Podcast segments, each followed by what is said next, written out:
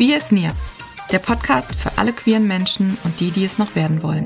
Und für alle Menschen, die wie wir in einer offenen Gesellschaft leben möchten.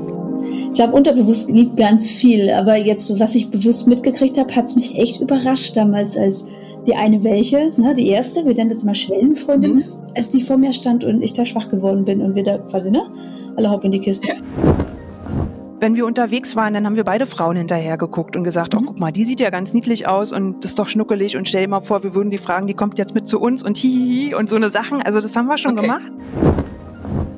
Es war ja auch immer so ein Versteckspiel. Also ich habe das immer sehr klar getrennt, Sport und ähm, meine ja, meine, meine romantischen Gefühle, so muss ich das jetzt mal ähm, ausdrücken in dieser Community, in diesem katholischen Erziehungskreis, die ich hatte, das war ein absolutes No-Go.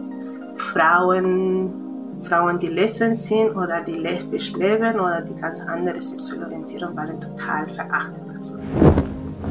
Da war schon anfänglich die große Sorge, was denkt das Dorf? Wenn jetzt aber auf einmal meine sexuelle Orientierung ähm, im Vordergrund steht, dann wird der Patient eventuell weniger Vertrauen zu mir haben, als er das davor hatte.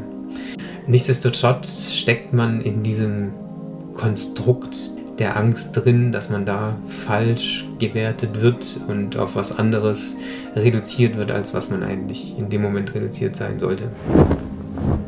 Und es tut mir natürlich echt, also es tut mir gehörig leid, dass ich ihm das antue, ähm, weil er ist ein großartiger Mensch. Also auch diesen Trennungsprozess, auch das hat eine Weile gedauert, dass ich ähm, so weit war, die Kraft zu haben, ihm zu sagen, ich muss die Ehebeziehung mit dir beenden, weil es für mich nicht mehr stimmig ist.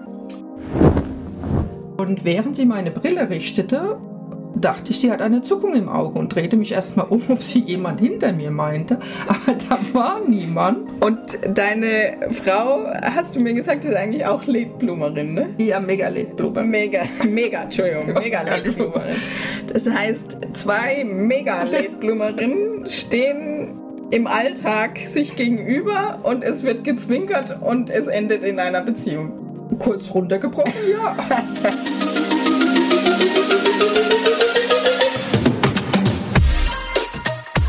Das war Queer is Near für heute.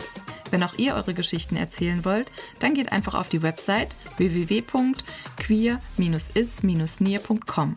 Dort erfahrt ihr, wie ihr Kontakt zu Martina aufnehmen und wie ihr den Podcast unterstützen könnt.